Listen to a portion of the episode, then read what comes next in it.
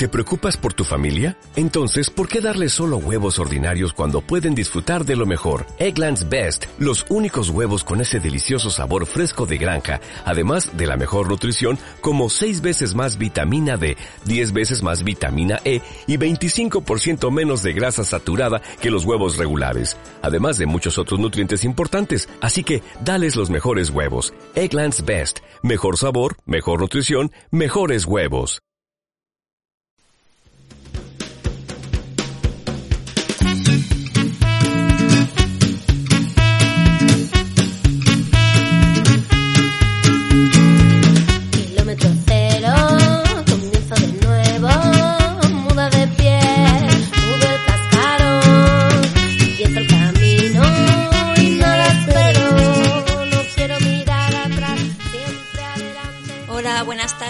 Aquí estamos otra vez con nuestro programa Las Amas de la Radio. Estoy aquí con Virginia. Hola, ¿qué tal? Y con María Jesús. Hola, buenas tardes. Y la que os habla es Gisela y vamos a dar paso a nuestra sección Miradas del Barrio. Hoy nos acompaña eh, Maite, una vecina del Cabañal con mucho mundo. Hola, Maite. Buenas tardes.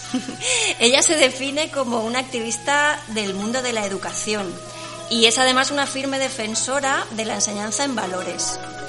Quizá porque ha vivido en muchos lugares, porque nos ha contado que ha vivido en India, de muy jovencita se fue para allá, en Londres, y viene de Castellón y además ha sido antigua alumna de colegios del mundo unido. Es un tema muy interesante, lo que pasa es que no nos da tiempo hoy a, hablar de esto.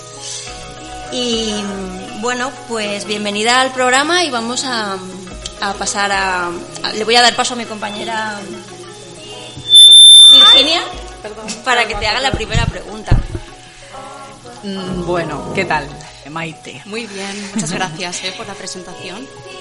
por favor, te la mereces. Mira, queríamos preguntarte, eh, bueno, en principio, ¿cómo te defines tú? ¿Quién eres? Bueno, soy una mujer muy activa, muy curiosa y la vida me ha traído hasta aquí, pero eh, siento que hay muchos caminos en la vida y que puedes ir cruzándolos, hallándote, experimentando y esa es un poco mi filosofía y también define quién soy yo. Soy una persona eh, extrovertida pero con sus momentos de intimidad, eh, que le gusta observar pero también le gusta hablar. Vivo entre múltiples dicotomías. Muy bien. Buenas tardes, Maite. ¿De dónde eres?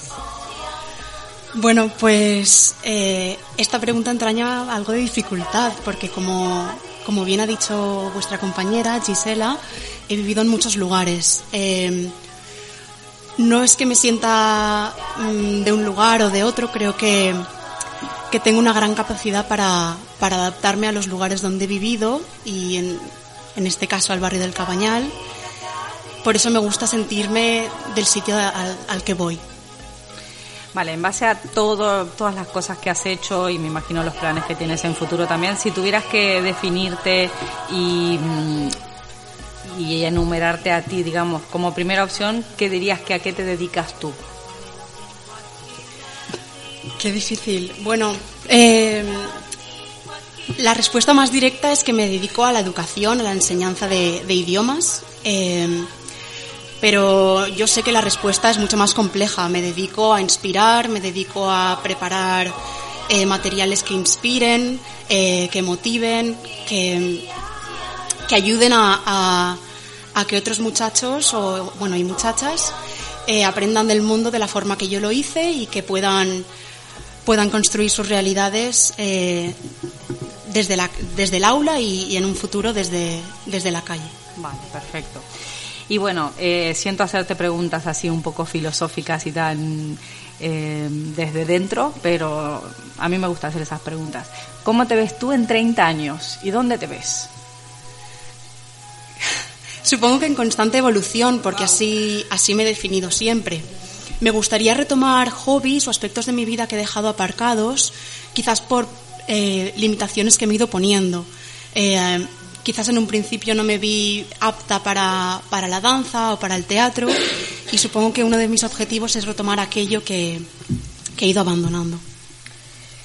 A ver, Maite, esta pregunta es un poquito de introspección. Entonces vamos a ver, ¿qué le pides tú a la vida para ser feliz?